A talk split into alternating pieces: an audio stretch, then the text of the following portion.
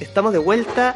eh, cuatro años ya llevamos haciendo este podcast de Con Tinta, cuatro años muy bien celebrados. Tenemos ya un libro, tenemos varios hijos. Tenemos un libro, un programa de televisión, una revista digital, ojontinta.com y una bonita casa que es Librería Ulises de las Tarrias, que siempre nos acompaña en esta hermosa librería que pueden visitar en Las Tarrias 70 Local 2. Hoy vamos a conversar sobre uno de los temas más interesantes eh, que a mi juicio han estado en el debate público últimamente, que tiene que ver con la muerte o el asesinato de nuestro premio Nobel Pablo Neruda. Y para eso hemos invitado a Francisco Marín, quien es coautor del libro El doble asesinato de Neruda, que incluye el testimonio de Manuel Araya. ¿Cómo está Francisco Marín? Muy bien, muy contento de estar con ustedes. Super, Francisco Marín nació el año 73, curiosamente. Sí. año de muchos cambios para Chile. Es sociólogo de la Universidad de Chile, miembro del directorio del Parque Cultural de Valparaíso. Era.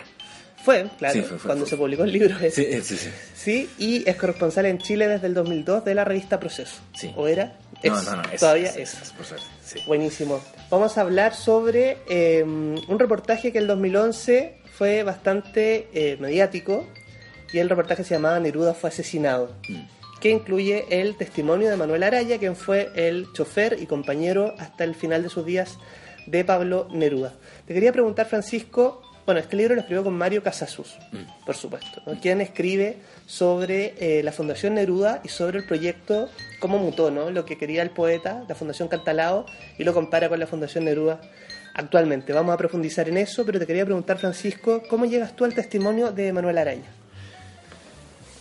La verdad, este, este tema fue bien eh, circunstancial. Yo estaba en, en mi casa, esto era el 2011, y recibo una llamada de Cosme Caracholo, destacado dirigente de los pescadores artesanales eh, San Antonino. Y él me dice que, bueno, somos amigos y nos conocimos hace algún tiempo, y me dice que está con un señor que era chofer de Neruda y que mm, le plantea que el poeta fue asesinado. Y bueno, le pregunto yo, ¿pero quién es este señor?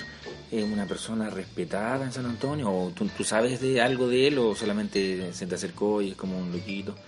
Entonces me dije, no, es una persona bien respetada y él efectivamente se sabe que fue chofer de Neruda y todo el tema. Bueno, entonces, perfecto, yo mañana voy para allá. Esto fue para el fin de semana de Semana Santa de, de 2011, como abril, fines de abril. Entonces, entonces eh, partí el otro día y, y lo entrevisté en la casa de Cosme. Eh, claro, pues fue una entrevista súper larga y, y, y me pareció increíble su relato porque se nota que era una persona que había vivido todo lo que está contando porque nadie es tan capaz, digamos, a lo que sea creativo, de, claro. porque le preguntaba detalles así como la radio de Neruda que tenía el velador, cómo era, o esto, lo otro, distintos detalles que se vivían y siempre tenía una respuesta rápida y precisa. Y, y, y cotejé la información que me entregó él con la información que estaba disponible en los libros y la información existente y, y comenté con mi editor, Homero Campa, de, de revista Proceso. Y mexicano, o sea, la revista Proceso de México. Y dijo, bueno, vamos con la versión del chofer de Neruda. No, no es que nosotros vamos a decir que Neruda fue asesinado, pero vamos con la versión de su chofer. Tú chequeas bien todos los datos. Y, cuando salió publicado esto el 8 de mayo del 2011, el reportaje Neruda fue asesinado, esto generó, a los pocos días ya se desató como un reguero de pólvora, un- una conmoción bien mundial, así en Chile, la radio Bio Bio tomó el tema, la periodista Tanisa Tomisic, y se me entrevistaron, entrevistaron al chofer de Neruda, Manuel Araya, a la gente de la fundación, y de repente ya lo tomaron todos los medios, así ya a nivel mundial, así como que fue una... eh, porque lo interesante es que había un montón de antecedentes que estaban guardados, porque no tenían por qué están, estar guardados. Por ejemplo, el tema de la inyección. Nunca se había hablado que Neruda tuvo una inyección, Después sale que el Mercurio de Santiago del 24 de septiembre del 73 habla de esa inyección que provoca un shock. Nunca se había hablado, no se hablaba en la página web de la fundación de que había un avión esperando a Pablo Neruda que había sido enviado por el gobierno mexicano. Esto sí había, lo había escrito el embajador Gonzalo Martínez Corbalán en algunos de sus libros, pero había quedado ahí y no, no, ninguna de las fuentes oficiales había mencionado esta situación cuando era de relevancia. O sea, ¿cómo no va a ser importante que una persona como el Premio Nobel de Literatura Pablo Neruda muere poquitas horas antes que saliera el avión que lo iba a rescatar, enviado especialmente para rescatarlo a él por el gobierno mexicano, 12 días después del golpe, en estado de sitio, en una situación así tan y, bueno, y ahí empezaron a salir todos los antecedentes, pues cuando ya se juntaron muchos antecedentes fue que publiqué ese libro y después he vuelto a escribir más reportajes y le estamos dando todavía seguimiento a la causa judicial. Sí. Bueno, me contabas, eh, Francisco vive en Valparaíso, mm. eh, está de visita acá en Santiago, mm. eh, una ciudad con muchos mocos. No sé si notan la diferencia del aire, ¿no? Cuando vienen a Santiago. Sí, sí, sí, sí, no sé. De hecho, siempre hay que bueno, yo debo decir que yo vivía antes en Santiago y me fui a, vivir a Valparaíso unos 12 años, 13, 14, 15 años atrás. Y, pero siempre que vengo así como que me duele un poquitito la cabeza, así me pasa que como que cuando vuelvo me duele la cabecita, pero a lo mejor también la diferencia de, de altura, pero que una pena tan grande este tema de, del smog, porque tendrá que, cómo no, no podrá solucionarse? sí, bueno, nosotros estamos acostumbrados. Mm. Te quería preguntar sobre, bueno, hablaste un poco de cómo eh, se generó y de la repercusión que tuvo este, este reportaje. Mm. Em, sobre la figura de, Manuel Araya, mm. ¿nunca te generó algún tipo de duda? Porque uno podría decir... Em, cómo una verdad que está tan instituida va a ser cuestionada casi cuánto, casi 40 años después, y que no se sabía nada.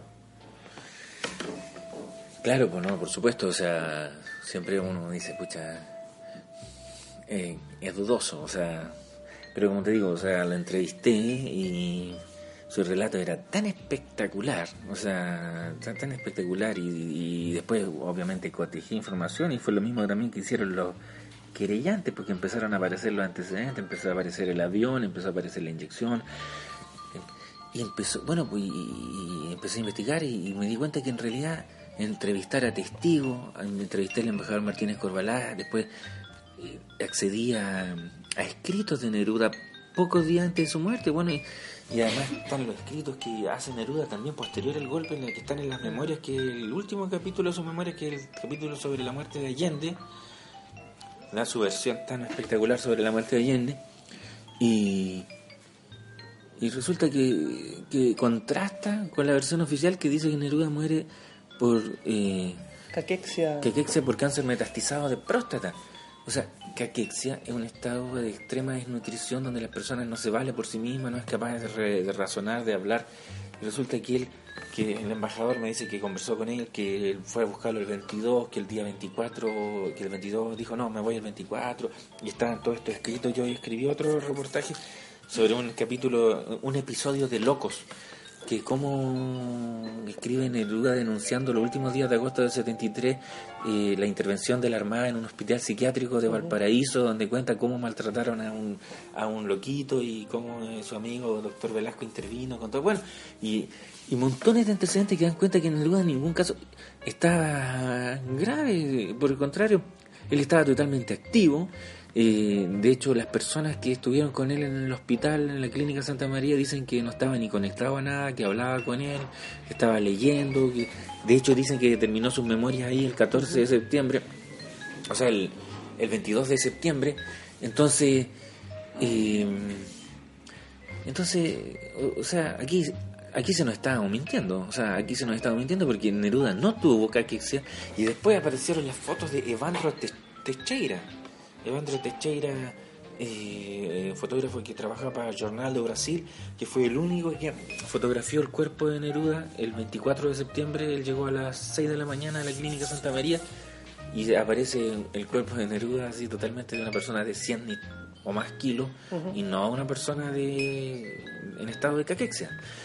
Entonces, entonces, y cada vez hay más y más y más y más antecedentes que hablan de, por una parte, de la voluntad de la dictadura de asesinar a Neruda y a todo su entorno, y, eh, y no solo al entorno de Neruda, sino que en el fondo a todos los grandes personeros de la izquierda. Sí. Bueno, evidencia de eso hay. Eh, Mm. contémosle un poco a la gente Mm. que eh, Pablo Neruda estaba en su casa en Isla Negra, Mm. había ganado el premio Nobel, había invertido eh, mucha plata por una imprenta, entiendo, para el siglo, que había donado al, bueno, que era el, del Partido Comunista.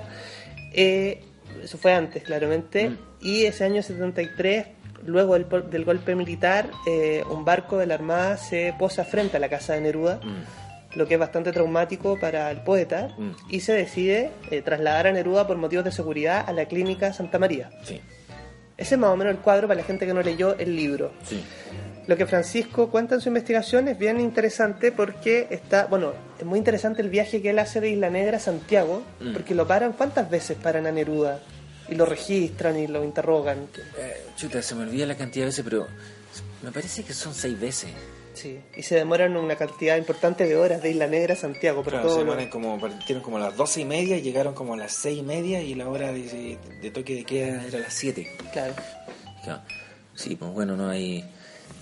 Que lo que pasa es que en el fondo Neruda bueno, se viene el- el- en noviembre del 73, pero en distintos eh, escritos él documenta que no se viene porque esté de grave terminal, sino que él se viene para... Bueno, en una parte yo creo que ya se quería venir, pero él se viene a contribuir a la revolución chilena. O sea, se lo escribe una carta al presidente Salvador Allende, él viene a colaborar con el proceso, de hecho él tuvo una activísima participación en las elecciones parlamentarias del 73, él dio un discurso muy conocido a través de la red de radios de la Unidad Popular, apoyando a los candidatos de izquierda, qué sé yo, y tuvo numerosas actividades, él estaba realizando varias ediciones, reediciones, de hecho el mismo 11 de septiembre del 73 iban a, le llevaba a José Miguel Varas canción de gesta, yo se lo pregunté especialmente a él, una nueva edición de su libro, ese los día... estatutos de la fundación también. Ese día, claro, los estatutos de la Fundación Neruda y las maquetas de la Fundación Neruda. O sea, las maquetas de la del, del, del Parque Cantalao, del proyecto Cantalao. La, la fundación se iba a llamar Cantalao. Cantalao, sí. Y curiosamente uno Mm. leyendo el libro se encuentra con que Neruda había invitado a Allende ese día a su casa, el Claro, 11 de porque- septiembre. Sí, pues Neruda había invitado a Allende y tenía preparada una comida. Y de hecho, Araya cuenta que el 10 de septiembre le pidió que fuera a dejarle un mensaje a Allende para confirmar si iba a asistir. Ujú. Y, a- y Neruda, o sea, Allende, se encuentra con Allende en la moneda y le envía una nota de vuelta a Neruda, pero él le dice que difícilmente va a poder ir porque, bueno, ¿cómo está la situación? Tenía una actividad en la Universidad de Santiago, Donde iba a Universidad Técnica. plebiscito. Claro, iba a anunciar el plebiscito. Entonces, entonces ese día, el 11 de septiembre, era un día pero súper importante para Neruda porque en el fondo, él no es que estuviera apagado ni mucho menos, él estaba lleno de proyectos y su proyecto más importante este era Cantalao, porque era una ciudadela de poetas, de artistas, de todo para destinado a personas del pueblo, escritores, qué sé yo, que pudieran, yo pienso que lo que él pensaba era que pudieran inspirarse, como él se inspiró en ese lugar tan maravilloso, a mí me tocaba estar ahí en los acantilados de Cantalao, me llegan las aves, bosquecillos, entonces él quería hacer un lugar así como refugio para poetas y escritores. Entonces, y él le iban a mostrar los planos y, y lamentablemente ninguno de estos sueños se pudo concre- concretar porque vino el golpe. Entonces, la noche del 11 de septiembre, recuerdo lo que cuenta Manuel Araya, Neruda casi ni durmió. Y como a las 4 de la mañana, eh, por onda corta, captó una radio argentina que ya hablaba del alzamiento militar. Y entonces él muy temprano le pidió que fuera a la comisaría a, a averiguar y como que le dijeron que no sabía nada, pero eh, en la mañana llegaron ya, como a alguna hora alguien le confirmó el golpe. Creo que el mismo José Miguel, Miguel Varas lo llamó y, y lo encontró porque Neruda empezó a hacer llamadas por teléfono y habló con, con algunas personas, entre ellas Varas, y le hablaron ya de que el golpe estaba ahí. Entonces, y, bueno, pues entonces recibe la visita de una patrulla militar con, con todos con sus rostros eh, teñidos de negro y ahí le piden que le preguntan quién está con Neruda en ese momento y ahí señala que estaba bueno estaba Matilde estaba él pero además estaban personas de servicio la cocinera el asistente de la cocinera. Y esa persona les pide que se vayan. Entonces ellas se fueron ese mismo día eh, buscaron sus cosas las fueron a dejar y y mm, eso ocurre el 12 de septiembre. Y el 13 de septiembre llegan los militares eh, allanan la casa, a la tarde los, llegan los marinos, allanan también, roban también. Y entonces eh, eh, se sentían en una situación totalmente precaria. Ellos se sentían muy así abandonados y Neruda le contaba a Manuel Araya lo, como siempre relacionaba esto con la dictadura franquista. Entonces, este, y tenía mucho miedo que lo mataran. Y en, claro, como el 14 más o menos aparece este barco de guerra que apunta a la casa, de acuerdo a lo que cuenta Araya. Y entonces ellos empiezan a idear una forma de salvarse de la situación porque se dan cuenta que están todos abandonados, están rodeados de militares, no están recibiendo visitas, no les dejan recibir visitas, dan pueden hacer llamadas solamente recibir de un momento determinado. Entonces ahí empiezan las distintas conexiones a través de la hostería Santa Elena, qué sé yo, y hay una conexión con la Embajada de México, que según Araya era el embajador de México quien le dijo que podían que les había gestionado una habitación en la clínica Santa María el día 17 para el día 19. Pero yo se lo pregunté al embajador. Me dijo que él no había sido. Que no había sido, pero que probablemente pudo haber sido alguien de la embajada. Puesto que eh, el embajador fue, bueno, viajó después del golpe como tipo 14, se fue a México con la familia Neruda, volvió inmediatamente a Chile, inmediatamente vuelve. Eh, y, se tiene que ir porque, o sea, viaja a México, no, viaja a México con la familia de Allende y ahí se reúne con, con el presidente Echeverría y el presidente Echeverría le pregunta cuál es la situación de Neruda y, y, el embajador Martínez Corbalá le dice eh, que él creía que su vida estaba en riesgo. Entonces inmediatamente delante de él llama al jefe de la Fuerza Aérea y dispone un avión para ir a buscar a Neruda. Entonces, él dice que no llamó ni se comunicó con, con Isla Negra, pero y hay un pequeño... Entonces, ahí pienso que alguien de la embajada tuvo que haber sido, porque igual la comunicación con la embajada mexicana, aparece mencionada en otros textos. Sí, sí. Mm. Bueno, bien interesante y... Mm hay, un, hay una fecha fijada para que Neruda se fuera, pero Neruda dice, no, no me voy a ir este día, esperemos, eh, tráiganme unas cosas de Isla Negra y me voy después. Y eso resulta ser fatal, ¿o no? Sí. Bueno, la cosa es que eh, entonces eh, ellos fijan como, como forma de salir una ambulancia, pero no porque estuviera grave, sino como una forma de protegerse, así como piensan, no van a intervenir una ambulancia. Y y, Araya va a arrendarla el 17 de septiembre a Santiago y la ambulancia efectivamente llega, porque esto, esta cuestión se ha, sido reconstituida por la Policía de Investigaciones con Araya, las distintas eh, paradas que tiene el tema. Entonces, eh, se van el 19, qué sé yo, llegan con todo un montón de dificultades, incluso en Melipilla, que fue la parada más eh, humillante según Manuel Araya, que bajaron el cuerpo de la camilla que estaba lo toquetearon a Neruda, lo revisaron, a ver si tenía armas y qué sé yo. Y en Padre Hurtado, a Manuel Araya le dicen, o sea, lo, iban a tomar detenido. Entonces, si Neruda dice, si dejan detenido a Araya, yo me quedo con él acá. Y ahí lo sueltan, al finalmente llegan, están en la clínica, qué sé yo. E inmediatamente, tipo 20 o 21, el embajador Corvalá llega a la, a, isla, a, la clínica Santa María, también va el embajador sueco.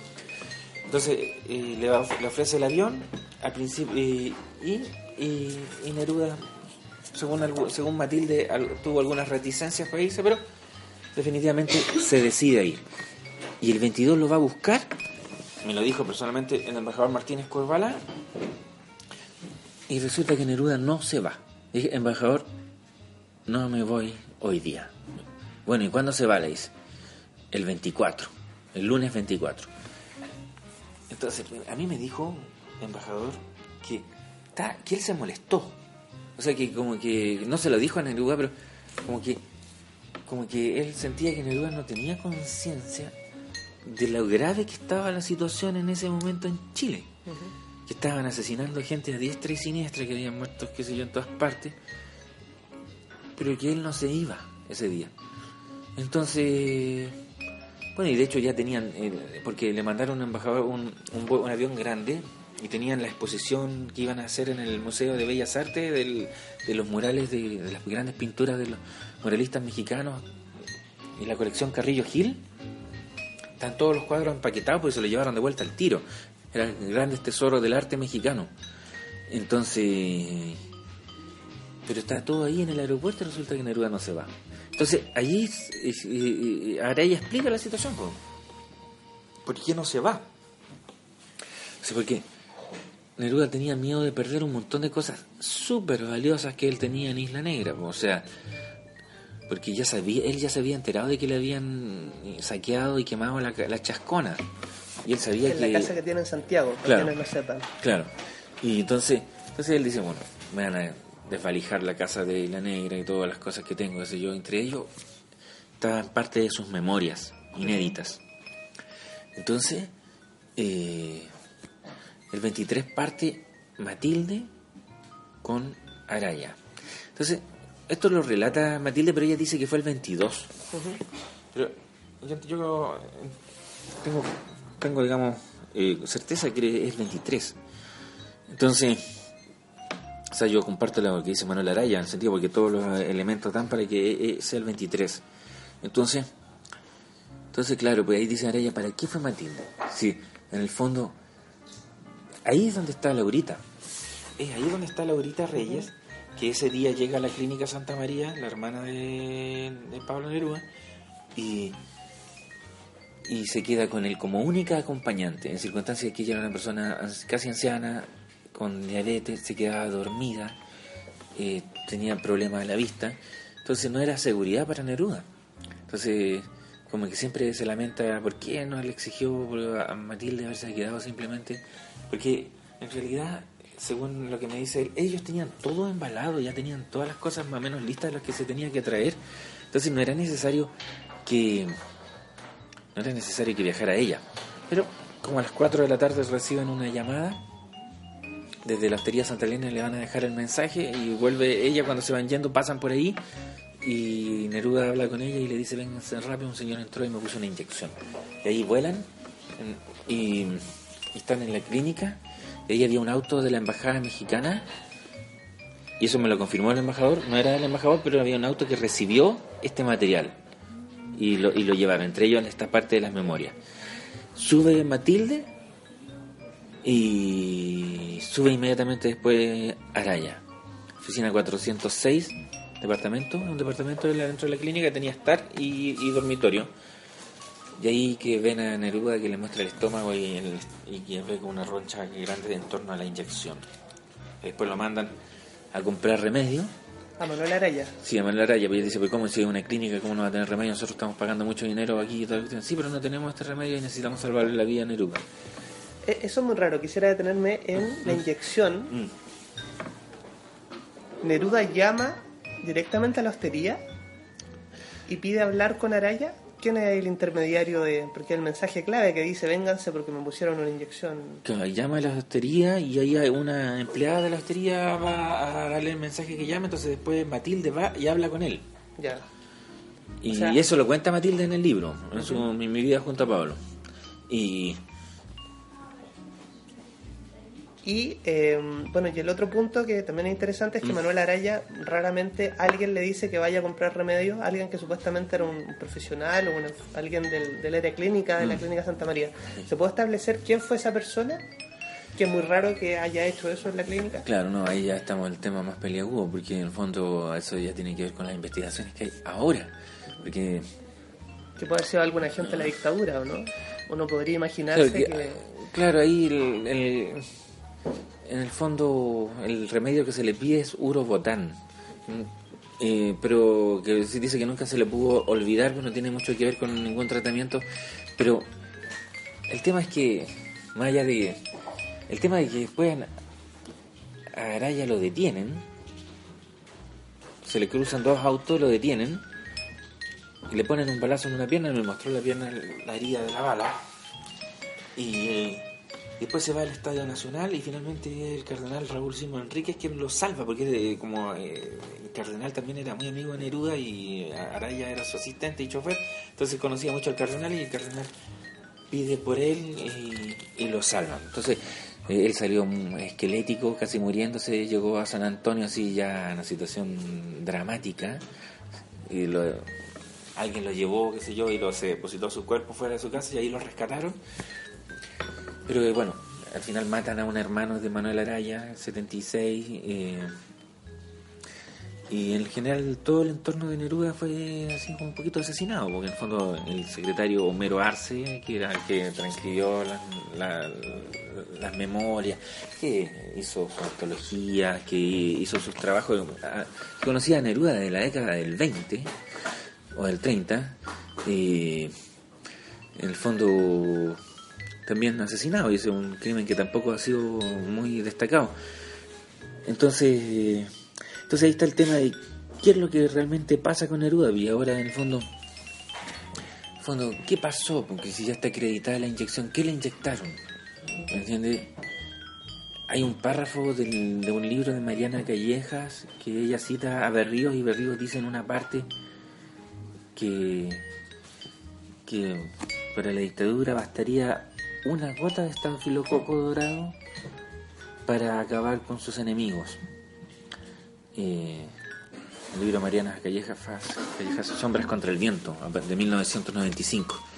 Eh, y ahora justamente se le encuentra esta filococo dorado a Neruda en el examen que le hace Aurelio Luna. Entonces, entonces en el fondo, en el fondo, aquí hay, aquí es, lo complicado porque quién estuvo en el turno, quién hizo el certificado de función. Eh, ¿En qué estado estaba realmente Neruda? ¿Tenía o no tenía caquexia?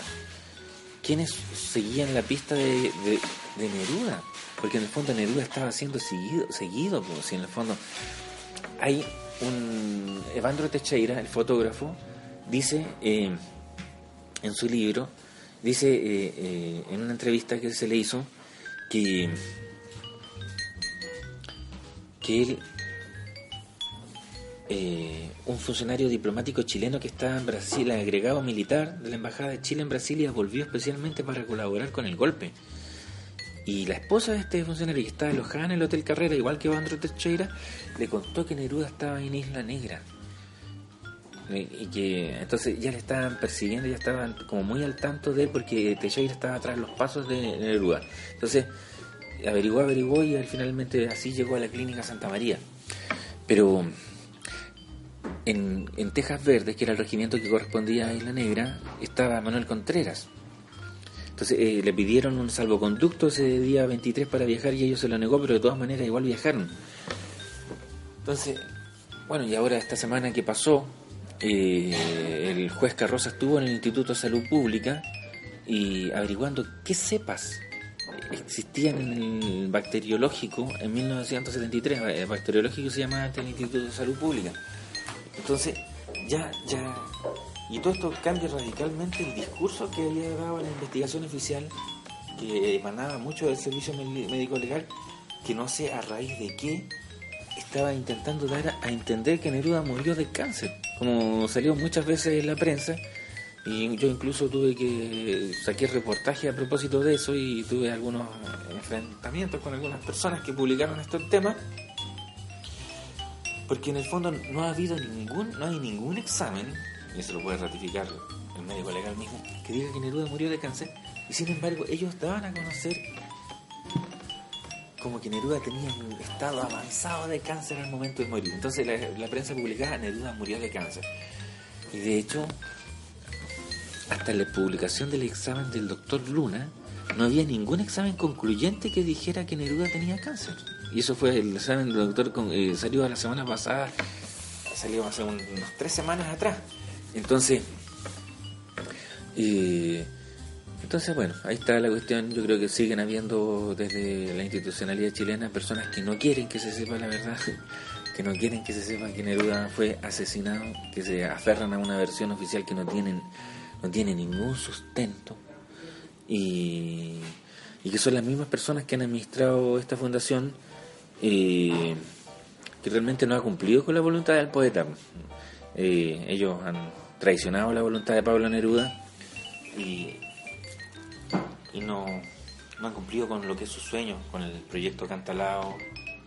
Han hecho una cuestión, una, una eh, fundación que está dedicada al merchandising, al marketing, a ganar al lucro, pero no a cumplir el sueño de la voluntad del poeta. Entonces, entonces está este, este problema que tenemos. Sí, ustedes dicen en el libro que, bueno, vamos a hablar un poquito más de la Fundación Neruda, Mm. Pero ejemplifican, por ejemplo, que la Fundación hace negocios con Ricardo Claro, que fue uno de los principales eh, sostenedores del golpe militar, Mm. que curiosamente no le hubiese gustado mucho al poeta. Vamos a hablar de la Fundación, pero te quiero invitar a un alto musical. Estimado Francisco, cuéntanos si cuando escribiste este libro escuchaste alguna canción y si nos quisieras compartir cómo te acompañó en el proceso de armar el libro. Sí, pucha, en general, Cesárea Évora, creo que eh, escuché bastante también Víctor Jara, Angelita Buenhumán, creo que es una canción que me acompañó entre muchas canciones de, de Víctor Jara. Y creo que esa canción me gustaría escuchar.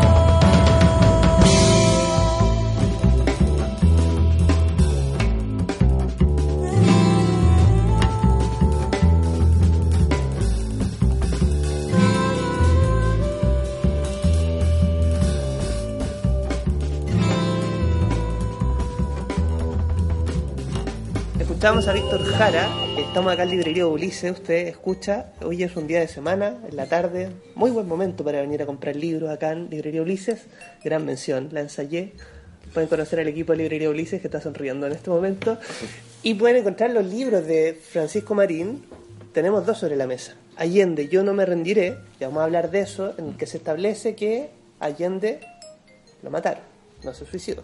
No sé si... Curiosamente, lo mismo establece el, el doble asesinato de Neruda, libro del que estamos hablando. Hay gente que no tiene mucha idea y me parece interesante que le contemos por qué a la fundación que sostiene el legado, esta es la tesis de ustedes, ¿no?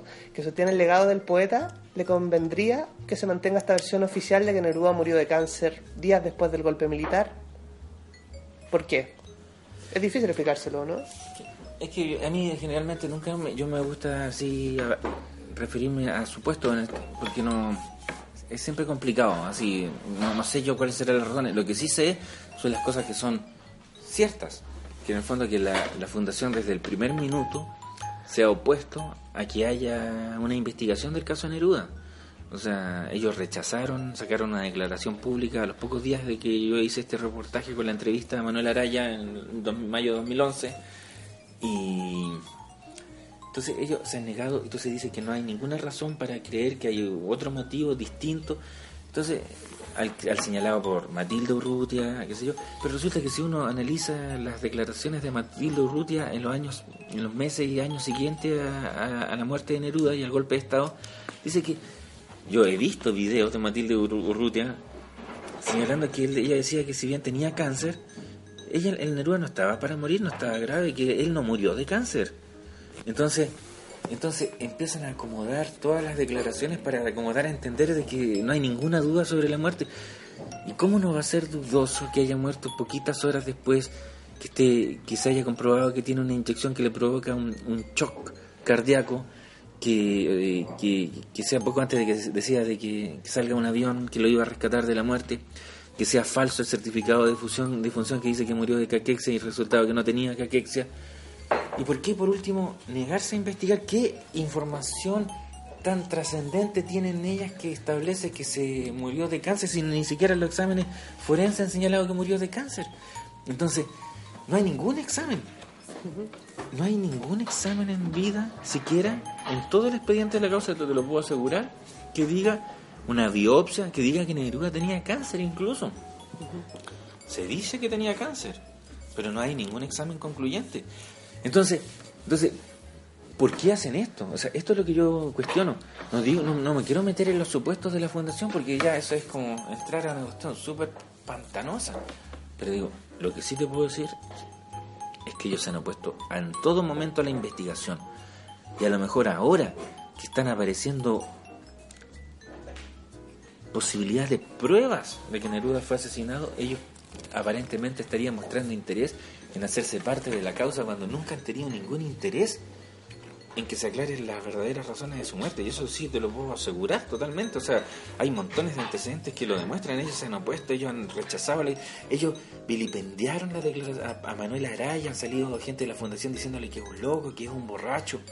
Resulta que nunca le dieron la palabra en ningún acto de la Fundación Neruda. Oye, pero ¿cómo no va a ser importante si al final tuvieron que reconocer que él estuvo con Neruda sus últimos 12 días? ¿Quién de la Fundación estuvo con Neruda los 12 días? Si Juan Agustín Figueroa apenas lo conocía. Juan Agustín Figueroa llegó a la clínica a preguntar, a Matilde dice que le llegó a preguntar qué pasa con el testamento, no hay testamento. Entonces Neruda, Juan Agustín estaba preocupado del dinero de Neruda.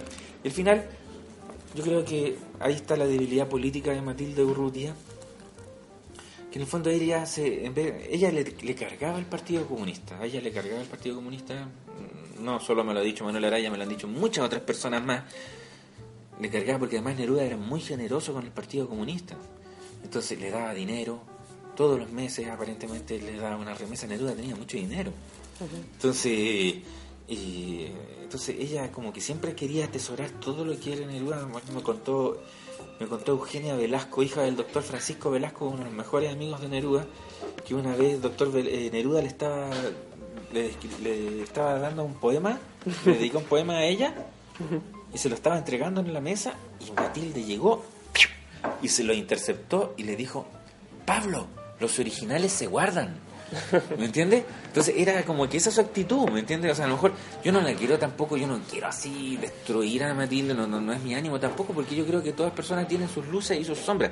Pero, pero eso es, o sea, ella era resolosa con la izquierda, con el Partido Comunista, y ella no tenía una formación de izquierda en ningún caso. Entonces, ella salió con Juan Agustín Feroa, que fue su paño de lágrimas. Ella no quiso iniciar acciones judiciales para establecer las verdaderas causas de la muerte. Según Manuel Araya, él tuvo discusiones con ella porque él le planteó que al final, ¿qué te metes tú? Le dijo ella. Si eso es un tema, es un tema mío. Yo soy. Entonces, como que lo despachó. Entonces, pero Sí, Incluso le ofrece un auto, ¿no? A Manuel Araya. él dice, claro, claro, le ofreció un dice como auto. Manuel, Sí, sí, va a su casa familiar y le plantea a la mamá y la echaron de la casa. Pero, según dice la enfermera Rosa Núñez en una declaración al diario La Nación en 2005, en 1975 Matilde la fue a ver y le planteó esta situación, porque creía que lo habían matado, que le con una inyección.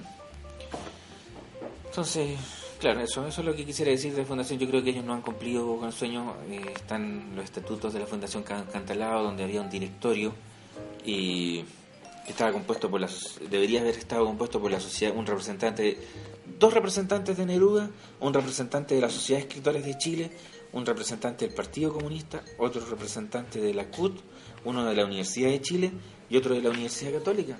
Y resulta que ahora la Fundación Neruda es la familia de Juan Agustín Figueroa. Su, la- su esposa, su abogado, qué sé yo. eh, o sea, todo el, Hubo muchos cercanos a Neruda que renunciaron en el transcurso también a la fundación. Sí, sí, sí. El abogado Roberto Pará renunció. También renunció Jorge Jorge Edwards, Edwards, que, sí. que salió criticando a la fundación, decían que no hacían nada, digamos, para, sobre, para respetar la obra. Y, o sea, él menos, menos valoró el trabajo de la fundación. Entonces, entonces ahora incluso la fundación presentó un juicio contra Leonidas Aguirre, creo que se llama el investigador, que publicó los discursos parlamentarios de Neruda y la fundación argumentaba que que, la, que, Que los derechos eran de ellos. que los derechos eran de ellos. Entonces, en el juicio, la Corte de Apelaciones dijo los discursos parlamentarios de todos eh, el legislador son patrimonio de la nación. Entonces, hasta ese extremo ha llegado la fundación tratando de quedarse con su obra. Incluso creo que ahora eh, hay un tema con su cuerpo. Ahora ellos ellos se creen dueños del cuerpo de Neruda y la fundación Neruda no es dueña del cuerpo de Neruda en ningún caso. Pero ellos están así presionando, así han presionado, sacaron declaraciones públicas exigiendo que volviera el cuerpo de Neruda y si no es porque sale este informe del doctor Aurelio Aurelio Aurelio Luna que les votó toda esa cuestión, ellos estarían ya levantando una inmensa campaña, porque en- había un introductivo cuando uno visitaba ahora en mayo que decía que, el- que tenía que volver rápido el cuerpo, ellos sacaron declaraciones públicas, exigieron. Sí. Ahora, para contarle a la gente que no sabe, el cuerpo Mm. de Neruda y de Matilde están en la casa Museo de Isla Negra. O sea, ahora está el de Matilde, el de Neruda está Claro, en el servicio está- médico legal y algunas partes muestras están en distintas partes de España, Estados Unidos. Sí. Te quería preguntar, Francisco, Mm. para que mm, tengamos los datos eh, más eh, actualizados, ¿no? Mm. ¿Cuáles son los últimos avances eh, de los análisis de los restos de Neruda? Hace poquito hicieron noticias sobre peritajes internacionales. Claro, ahí llegó el, el- el informe que en el fondo, que aquí estaba muy lento el proceso, porque en el fondo el médico legal designó a- como coordinador al antropólogo forense Francisco Echeverría, español, y, él estuvo muy lento. Él no hizo muchas cosas. Él realmente no hizo muchas cosas, no hizo gestiones, la cuestión avanzó muy poco, porque esta causa se abrió en 2011 y ya estamos en 2015 y entiendo que hubo quejas contra la acción del doctor, eh, del antropólogo forense Echeverría, pero sí el doctor Luna, que es un doctor muy destacado, médico forense de la Universidad de Murcia, hizo este análisis de los de los restos de los huesos y él encontró eh, proteínas eh, vinculadas a un posible cáncer, pero una relacionada con la presencia de un tipo de estafilococo aureus o estafilococo dorado. Y eso es lo que en este momento dio una especie de vuelco en la causa, porque porque se tiene que saber qué tipo de estafilococo dorado es, pero si, si fuera si fuera inoculado estaríamos hablando netamente de un homicidio. Entonces ahora estamos viendo de qué tipo se trata, cuáles son... Entonces se está analizando esa situación. ¿Cuándo se podría establecer Mm. un, cómo cerrar este caso? ¿Hay algún plazo legal para decir Mm. tenemos prueba o no tenemos prueba? No, eso es muy relativo. Eso no, eso, esto está regido por el sistema antiguo y simplemente no, no, no hay plazos, no hay plazos. Yo creo que hay, se espera que haya un año más de exámenes que se estén analizando las, las muestras. Pero yo creo que yo, yo he sido súper insistente en este punto. O sea, yo creo que podría ser que no se eh, de- detectaran circunstancias que, por, que posiblemente asesinaron a Pablo Neruda, fueron determinantes en su homicidio. Pero sí se puede establecer con total propiedad con los antecedentes existentes hasta ahora que Pablo Neruda en ningún caso eh, eh, tenía caquexia al momento de morir. Y eso es una cuestión muy clara, entonces que ya se puede probar que el certificado de función es falso.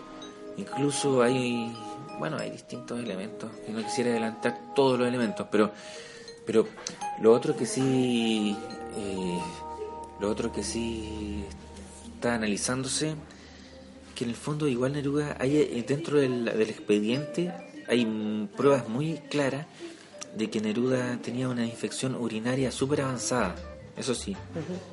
Y, y hasta el momento deja muchas dudas el proceder de la clínica Santa María, que aparentemente no, lo- no trató bien esta infección urinaria que él tenía, porque no hay ningún testimonio que señale que él estaba conectado a algún tipo de suero, sondas o alguna cuestión, a una uni- unidad de cuidados intensivos, de cuidados para una persona que está con una infección bastante complicada. Sí. Bueno, años después, la Clínica Santa María será el sitio del suceso del asesinato del, expresidente Frei Montalva. Por eso es bien interesante abrirse a esta posibilidad, ¿no? Que fue como tan verdad oficial que Neruda murió de cáncer, prácticamente de pena, ¿no? Eh, por, el, por el tema del golpe militar. Eh, sobre este interesante libro, El doble asesinato de Neruda, con el testimonio de Manuel Araya, de Francisco Marini y Mario Casasus. Francisco Marín, te quería preguntar sobre, tú eres de formación sociólogo. Sí, estudiaste en la Universidad de Chile. Te Mm. quería preguntar cómo terminaste de haciendo periodismo. ¿Cómo fue esa vuelta? Sí, sí. Bueno, yo así, yo me metí al periodismo, una cosa bien que, o sea, yo, bueno, por una parte, yo vi cómo desaparecían los medios, entonces yo era muy lector de medios desde muy niño, así de las revistas de análisis, hoy, ah, sí, porque mi mamá, periodista de la radio cooperativa, Carmen Castro, entonces ella trabajó como 25 años, trabajó casi toda la dictadura en la radio cooperativa cubriendo temas de derechos humanos, igle- iglesia y relaciones exteriores. Tenía y bueno mi papá trabajó en periodismo después se tituló eh, hizo los años finales estu- era profesor de filosofía y mi hermano también periodista. Pablo Marín Castro eh, también hace crítica de cine en la tercera y qué sé yo entonces tengo todo un entorno periodístico entonces y además lector entonces yo pucha en un momento empecé a ver que ya todos estos medios fueron desapareciendo y me dio mucha lata porque yo así en los 90 sentí muy fome esta situación y de repente ya la época iba desapareciendo y yo estudié en la Universidad de Chile en los 90 y en sociología y, y de repente ya que estaba desapareciendo la época entonces dije ya vamos a hacer que era como lo último que ya estaba flaquita que ya era mala o sea ya no había que leer alternativa y en ese tiempo había muy poca internet o no había no me acuerdo. Entonces no había internet. Entonces eh, entonces, chuta, para leer prensa voy a tener que hac- hacer prensa, hacer prensa. Entonces hice la revista Páginas Chilenas con mi compañera de aquel entonces, Paulina Berrío, compañera y de sociología también, empezamos a hacer periodismo y empecé, empecé chuta, a conocer los secretos de un poquito de, lo que pasaba en ese tiempo, el tema del cobre, el saqueo de las transnacionales mineras en Chile. Chuta, dije, bueno, entonces entonces publicamos y de repente me vinculé, entonces dije, con la revista Proceso de México ofrecí mis artículos de estos temas y me empecé a trabajar el año 2002. Y fue bien circunstancial porque realmente no tenía no, ningún conocido en esa revista, pero ofrecí mi, llamé, conseguí los datos, conseguí mi, mi artículo y me pidieron, bueno, manda un artículo y aquí lo vemos, si está bien lo publicamos. Mandé justamente sobre el tema del cobre. Y, y de ahí empecé a escribir, empecé a escribir y Y ahí me paró, eh, me gustó, había hecho antes investigación sociológica en la misma facultad, pero creo que me gusta mucho el periodismo, sí, me gusta mucho la investigación, me gusta concentrarme en temas y, sacarlo adelante. Creo que Chile es un país que se puede hacer mucho periodismo contrario. Por un lado se puede hacer, por otro lado no se puede hacer, porque por un lado se puede hacer porque hay tantas cosas que no se han contado y son interesantes de contar, como lo que ha pasado con Neruda, también lo que pasó con Allende, y con miles de temas que han permanecido ocultos. Pero otro lado hay muy poco medio, entonces es el gran problema. Sí. Bueno, y como sociólogo también te quería preguntar, conocemos que hay una concentración de la prensa en, en un duopolio, ¿no? El Copesa en el Grupo del Mercurio, que me parece personalmente cada vez menos problema, porque las nuevas generaciones ya no están leyendo el Mercurio ni la Tercera, sino que hay una gran plataforma que es Internet. Sí. Te quería preguntar tu visión de sociólogo de esta sociedad de los indignados. ¿Cómo crees que va a evolucionar después del estallido del 2011? Y cómo has visto también el debate de la, de la reforma de los grupos políticos. ¿Va a haber algún cambio radical? ¿Para dónde va la, la máquina, crees tú? Bueno, y yo estoy viendo que en este momento, así, lo que constato, que en este momento, así, si hubiera... Bueno, comparto lo que dices tú de las redes sociales, en el fondo cada vez tiene menos influencia. Antes la única pauta la hacía el Mercurio y la Tercera, y de repente TVN, qué sé yo, o Canal 13, qué sé yo, pero, pero en el fondo ahora esta gente está súper complicada, porque en el fondo ahora... eh, ahora cualquiera, pues, ahora cualquiera puede hacer y la gente se Con un celular hacemos un programa. Claro, claro que Y sí. lo subimos a internet, como lo estamos haciendo ahora, digamos. Sí. Perfecto, entonces, Sí. Entonces yo por ejemplo estaba en Radio Villa Francia y ellos tienen un montón de influencia, yo colaboro con el Ciudadano también y entonces se pueden sacar noticias, se pueden sacar, la gente se está informando a sí misma, está produciendo su propia información. Y ese es un, este es uno de los puntos centrales de lo que está pasando ahora, porque en el fondo, no solo en Chile, en todas partes, porque en el fondo el monopolio de la verdad ya no lo tiene un grupo económico o la élite política y económica gobernante. Ahora, yo veo que en Chile en este momento, yo así veo que está todo el país movilizado, o sea, no toda la gente, pero mucha gente, o sea, por ejemplo, hay cosas que no se saben, pero en Isla de Pascua, Rapa Nui, está hace- desde marzo el Parque Nacional tomado, la gente está sacando, sacó su propio carnet de identidad, de su propio uniforme de guía del Parque Nacional, como que ya está hace muy la revolución, ¿me entiendes? Entonces, eh, la gente se está empoderando y en todas partes, porque o sea, lo que, lo que yo creo que nos está llevando a esta cuestión, a esta movilización, en realidad, es que este modelo, este, este gobierno, los anteriores gobiernos, el modelo de- instaurado desde el golpe en adelante, se ha preocupado ya de concentrar riqueza a tal nivel que no le importan las consecuencias medioambientales y sociales que de ello devengan.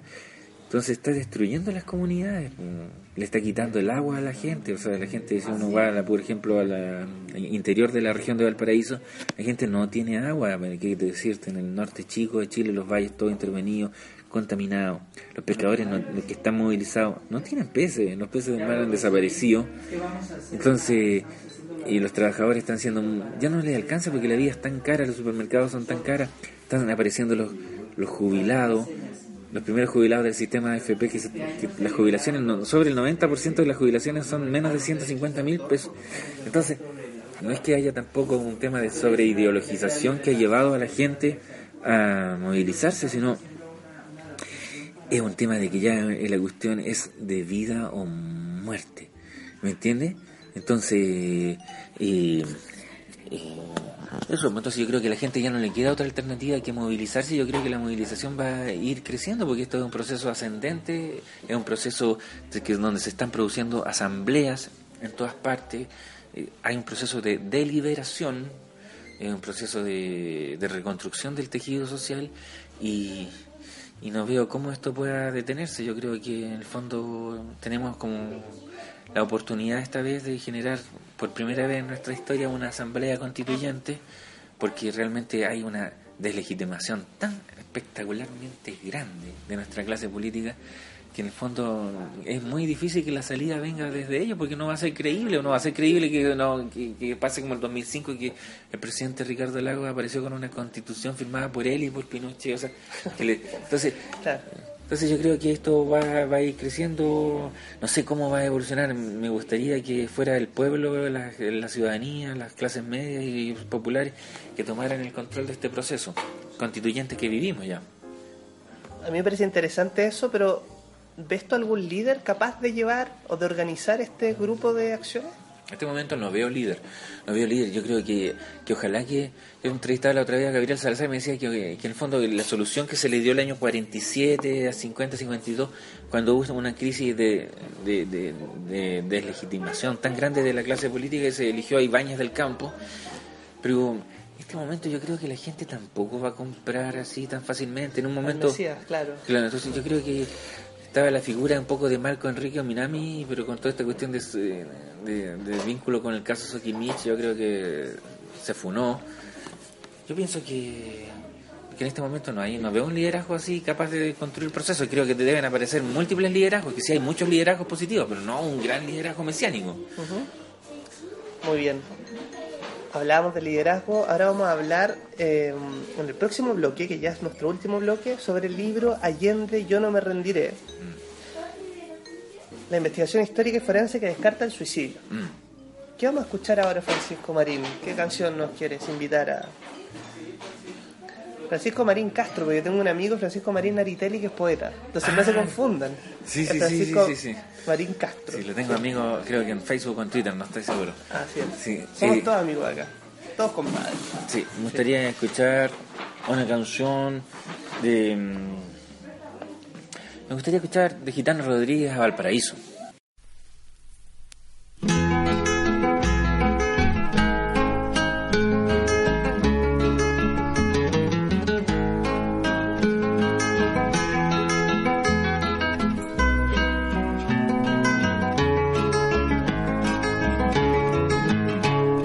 Yo no he sabido nunca de su historia. Un día nací allí sencillamente. El viejo puerto vigiló mi infancia con rostro de fría indiferencia. Porque no nací pobre y siempre tuve un miedo inconcebible a la pobreza.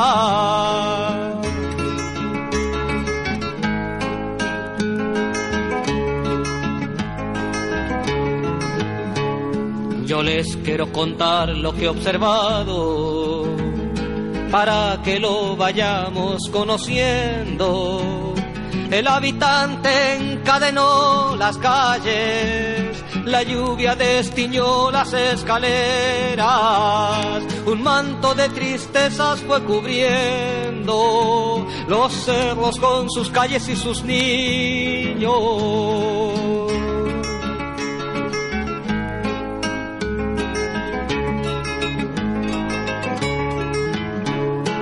Vino el temporal y la llovizna con su carga de arena y desperdicio. Por ahí pasó la muerte muchas veces, la muerte que lutó a Valparaíso. Y una vez más el viento, como siempre, limpió la cara de este puerto herido.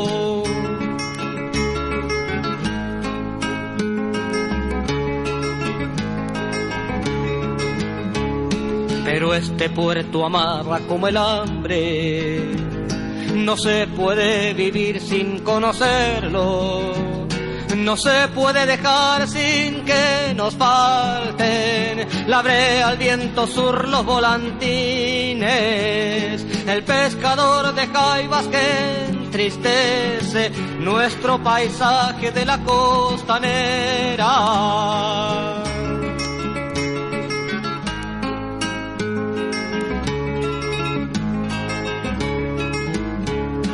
No he sabido nunca de su historia. Un día nací allí sencillamente.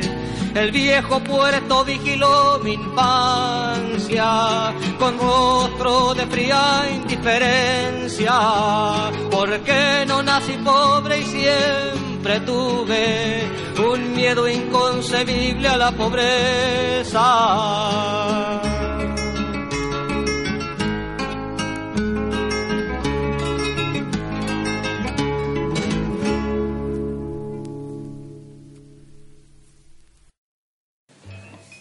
Estamos de vuelta haciendo con tinta con Francisco Marín Castro. y vamos a hablar del libro que escribió con Luis Rabanal Cepeda, llamado Allende, Yo no me rendiré. ¿Podría contarnos brevemente esta investigación que descarta el suicidio del presidente Allende, que también era la verdad establecida como la muerte por cáncer de eh, Pablo Neruda? Mm. Sí. Y... Bueno, esta cuestión, que en el fondo, en el fondo yo ahí llegué a ese tema en el 2008 cuando está próximo a ser el centenario del nacimiento de, de Neruda, que nació en junio de, de, de 1908. Entonces, De Allende, ¿no? o sea, de, de Allende. Estaba yo confundiendo, sí, sí, de- sí, de claro, Allende, de sí. Allende, claro. Entonces, entonces le pregunté a un compañero, así, un amigo que era joven para los tiempos de la Unidad Popular y que es socialista, y me, Francisco Bucat. Le dije, ¿qué? Yo tenía que escribir para la revista Proceso, tenía que escribir, o sea, yo tenía que proponer temas, o sea, venía el centenario y en México muy importante la figura de Allende en general y, y para Proceso especialmente, Proceso es una revista que es fundada y dirigida, digamos, por mucho tiempo por Julio Scherer García, que falleció hace poco tiempo, una de las grandes eminencias del periodismo mexicano que era amigo de Allende, conoció al presidente Allende y era amigo. Y teníamos gran cercanía con Chile, entonces yo siempre escribo mucho por la revista entre ellos, porque el proceso ha seguido mucho el tema de, de los derechos humanos en Chile en general y, y toda la realidad política. Entonces estaba pensando que qué tema podía ser bueno sobre Allende y yo le pregunto a Bucat y él me dice, bueno, que lo mataron. Entonces yo le dije, pero Francisco, te estoy hablando en serio.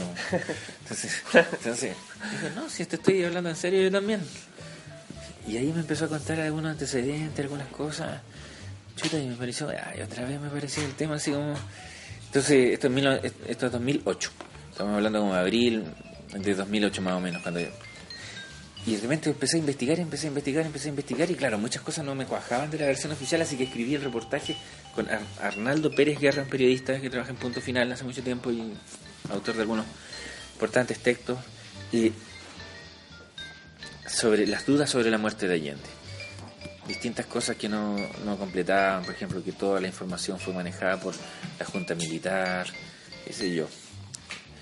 Y resulta que poquito tiempo después que yo publico este reportaje, que no tuvo repercusión en Chile, eh, el doctor Rabanal publica su metaanálisis forense en el que da cuenta que...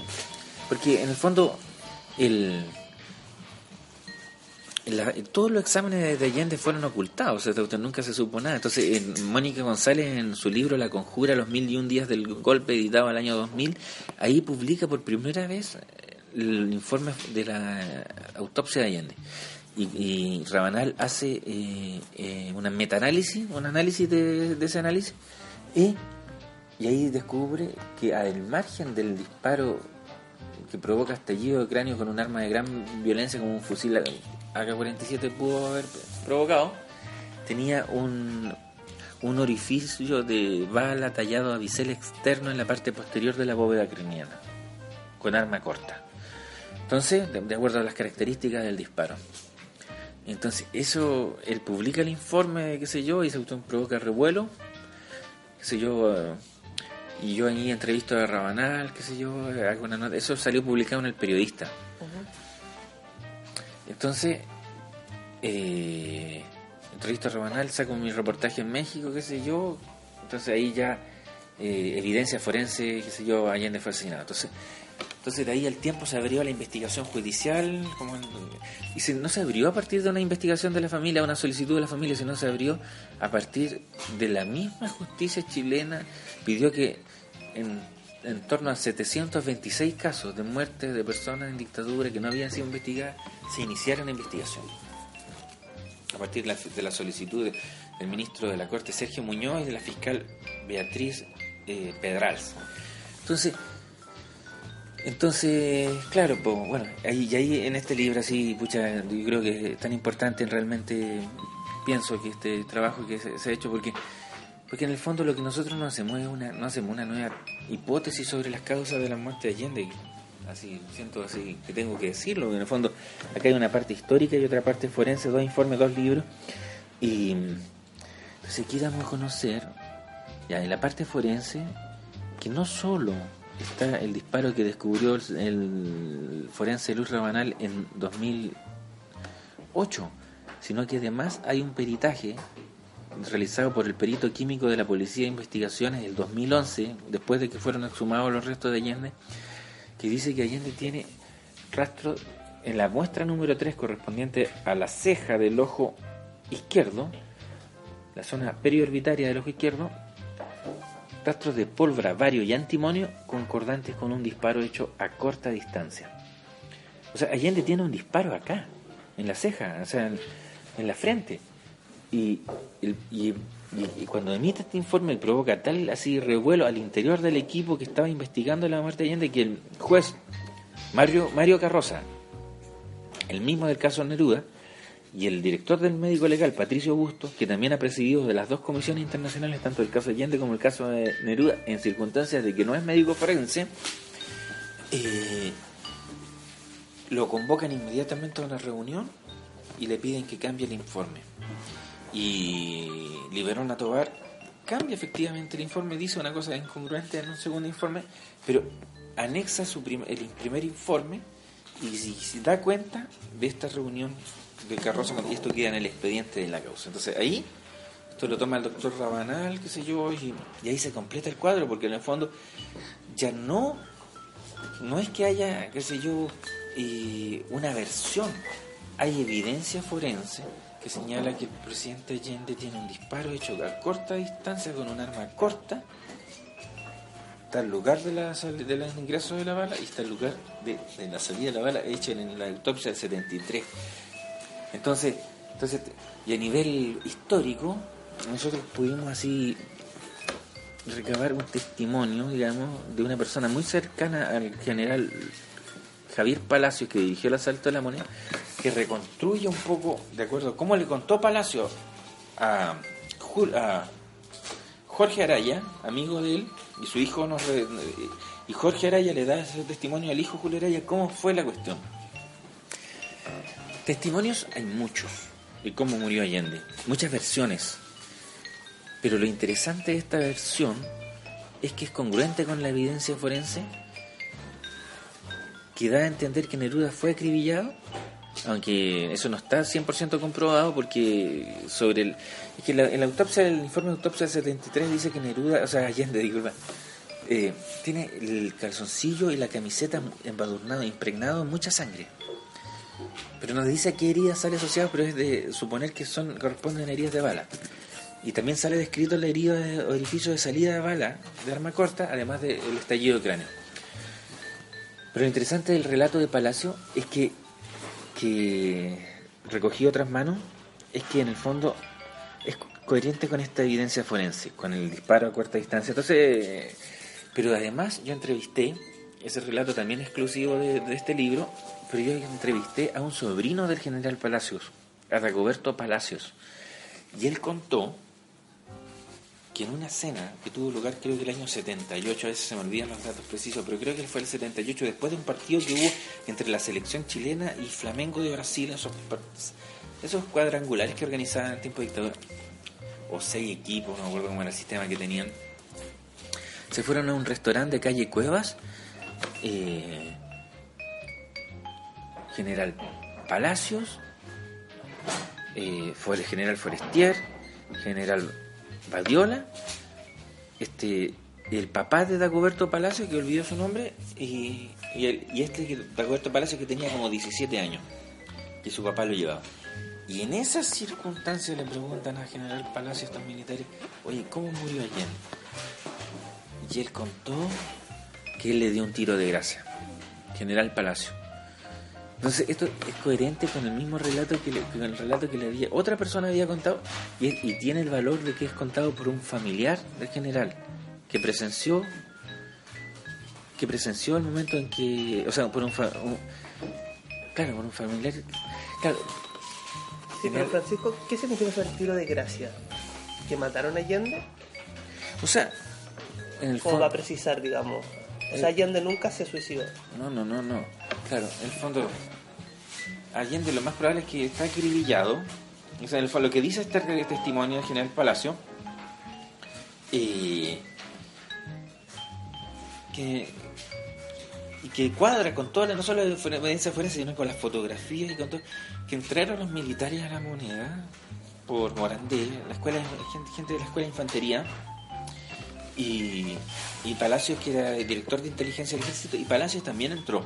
Entonces, fueron sacando a los, a los seguidores de Allende a culatazo y los fueron formando. Hay fotos que primero aparecen uno, dos, tres, y hay un testimonio de, del doctor Bartolín que es muy clave. Entonces, Bartolín también, bueno, escucha que hubo unos diálogos dentro. Entonces, Palacio les intima rendición. Y Allende les dice, como les dijo toda esa mañana, toda esa- eh, ven a decírmelo acá con madre. ¿Cachai? Algo así. Y le dispara a Allende a Palacios. Y, y ahí fue que los agentes que están con Palacio ametrallan a todo este grupo. Entonces cuando sube el general, lo que dice el testimonio recogido por Jorge es que le saca la máscara, esta máscara de gases, el casco, y ahí, se- ahí se da cuenta que era Allende. Y ahí saca su arma de ordenanza y le da un tiro de gracia. Ahí lo remata. Entonces, entonces yo te digo, mm, yo no te puedo garantizar que ocurrió así, pero lo que yo te sí te puedo decir, o sea, que sí Allende tiene un disparo de un, un disparo a corta distancia con arma corta, que muy probablemente fue acribillado previamente y que después, para simular el suicidio, se le se le dispara, digamos, en la barbilla eh, un disparo con una con arma de gran potencia. Entonces, y pruebas de eso hay muchas. Partiendo por una fotografía que tenemos acá en el libro que da cuenta que bueno, aquí no tenemos video, porque esto es un podcast, entonces, un podcast. entonces pero pero imagina en la casa. Claro, pero ahí vemos cómo el, el- cómo Allende está, o sea, como eh, con los apoyado en el sofá donde eh, con- supuestamente se suicidó con el fusil así sobre el cuerpo, imposiblemente se- apoyado en sus talones como un, un- como árbol caído. Entonces, y sin ninguna mancha de sangre en su pecho. Claro. Entonces, y esto lo recogió, es lo que se o sea, nadie puede estirar los talones, y además tiene una frazada bajo el cuerpo. Nadie puede estirar los talones si se pega un balazo con un fusil AK-47, porque es una posición muy incómoda que tiene estado sentado así con un fusil muy grande, suicidado así, y desaparece toda función neural. Nadie no puede ponerse así, eso lo han dicho los peritos. Entonces, y además le hubiera salido mucha sangre.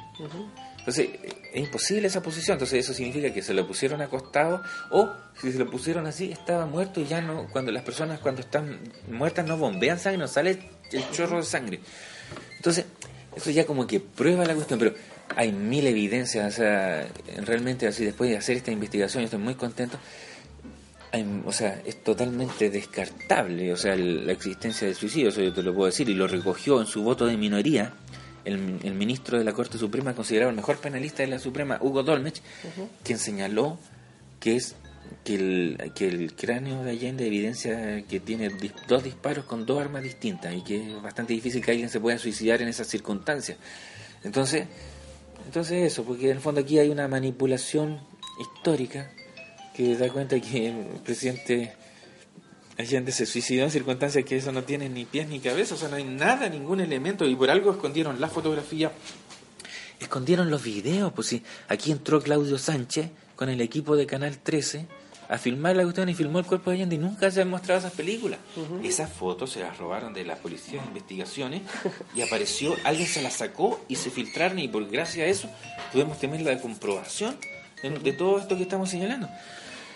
Además, le hicieron la autopsia en el hospital militar, con, vigilada por militares con armas de, bueno, de gran calibre, o sea, digamos, fusiles de gran calibre. Y eso, pues entonces todo esto es una mentira y ahí esto... eh, bueno, hay que leerse ya la investigación completa, no podemos darla toda, pero, pero lo importante también que esto ha recibido validación científica porque mi colega, el doctor Ramanal, que ha sido tan atacado por, por tantos casos que él ha participado, casos tan importantes como el de José Tobá, que también se dijo que el suicidio, él fue perito de la familia y demostró que no pudo haberse suicidado en un, en un closet como el que decían, porque, qué sé yo. Y bueno, él fue premiado en el Congreso Mundial de Medicina Forense, la máxima instancia de la medicina forense, en que se realizó, se realiza cada cuatro años y la última fue en Corea, Seúl, en octubre de 2014 con uno de los tres principales galardones justamente por su trabajo sobre Allende. Entonces, esto ha recibido una validación científica importantísima y, bueno, porque en el fondo, lamentablemente lo que a mí me da lata y aquí chocamos con el tema de la libertad de expresión, que en el fondo nosotros aquí estamos dando a conocer antecedentes, no estamos dando a conocer hipótesis, estamos dando estamos diciendo que, que Allende tiene un disparo en la frente con salida de, de proyectil y, y, estamos dando a conocer el peritaje, el perito, la reunión. Entonces, lo que me da lata es que no es que te salgan a desmentir, simplemente te omiten. Y en ese sentido, tampoco hemos tenido la fuerza en la sociedad chilena para también poner de relieve este tema que yo creo que son igual importantes, porque no es lo mismo que Neruda haya sido asesinado o que haya muerto de pena y junto con el cáncer, no es lo mismo que Allende haya sido asesinado o se haya suicidado, es distinto, es distinto para la historia del país, porque en el fondo siempre los militares, yo, yo he conocido presos políticos que en la cárcel le dijeron, oye, tu líder se suicidó, era cobarde, y siempre se, y lo han dicho parlamentarios ahora, porque es lo que transmitieron desde ese entonces, que era cobarde, que se rindió. Entonces, eso bajó la moral de la población. Para muchas personas, muchas personas han muerto, digamos, con esta duda casi existencial en sus vidas de cómo murió Allende, si se suicidó. Es un tema que ha sido relevante siempre. Entonces ahí está este material, yo creo que ahora por suerte este libro que ha tenido tan poca prensa oficial así, está teniendo así difusión, creo que se está vendiendo bastante bien y no a nivel de así los más vendidos, pero por lo menos está teniendo mucha salida en la librería y además va a ser, eh, va, eh, se va a distribuir, eh, lo acaba de confirmar la editorial Seibo, se va a distribuir en Argentina y en México. Entonces, eso, y yo en México, en la editorial La Revista Proceso, que es la revista más importante del periodismo mexicano, la más importante de habla hispana, sí hemos podido contar todos estos antecedentes. Sí. Y nunca hemos podido, si nunca hemos sido desmentidos en ninguno de los puntos de esta investigación. Bueno, Francisco, eh, contarle también a la gente sobre el doctor Luis Rabanal, que es médico cirujano, que es el coautor del libro del que estábamos hablando, Sí. máster en medicina forense de la Universidad de Valencia, y ha sido especialista del Servicio Médico Legal y miembro fundador de la Sociedad Científica de Medicina Legal y Criminalística, además de experto para la Corte de Apelaciones de Santiago y para la Defensoría Penal Pública. Es un trabajo bien serio y bien interesante que a nosotros como Contienta nos llama la atención, particularmente a mí, que te contacté, ¿no? Porque en este país de verdades oficiales y de... Uno ve, por ejemplo, la pauta en las noticias, eh, en, en la televisión, por ejemplo, hay ciertos temas que se hablan y ciertos temas que no. Y nos parece importante ir abriendo espacios y haber abierto estas preguntas, ¿no? ¿Murió Neruda de cáncer o lo asesinaron? O, eh, como plantean ustedes, si Salvador Allende se suicidó o si lo mataron. Me parece pruebas concluyentes para decir que sí lo mataron. Francisco, ¿algo más breve que te gustaría agregar? No, yo solamente saludar a los auditores de este programa y, desearles la mejor de las suertes y que sí, porque es importante que, que existan este tipo de espacios y que bueno que este espacio también se ha hecho muy seriamente porque me he dado cuenta que tiene muchos seguidores. Entonces eso porque hay que difundir, hay que informar, y porque eso también es soberanía popular, el manejo de la información es muy importante para nuestro desarrollo democrático como país. Muy bien, muchas gracias Francisco. Ya vuelvo al paraíso mañana, ¿no? ¿Cuándo Sí, se nos va? mañana, porque ando también investigando sobre el caso Neruda ahora. Wow, no para, Francisco. Nosotros nos vamos hasta una próxima entrega del podcast de Jontinta. Muchas gracias por escucharnos. Hasta la próxima. Hasta otra vez, muchas gracias.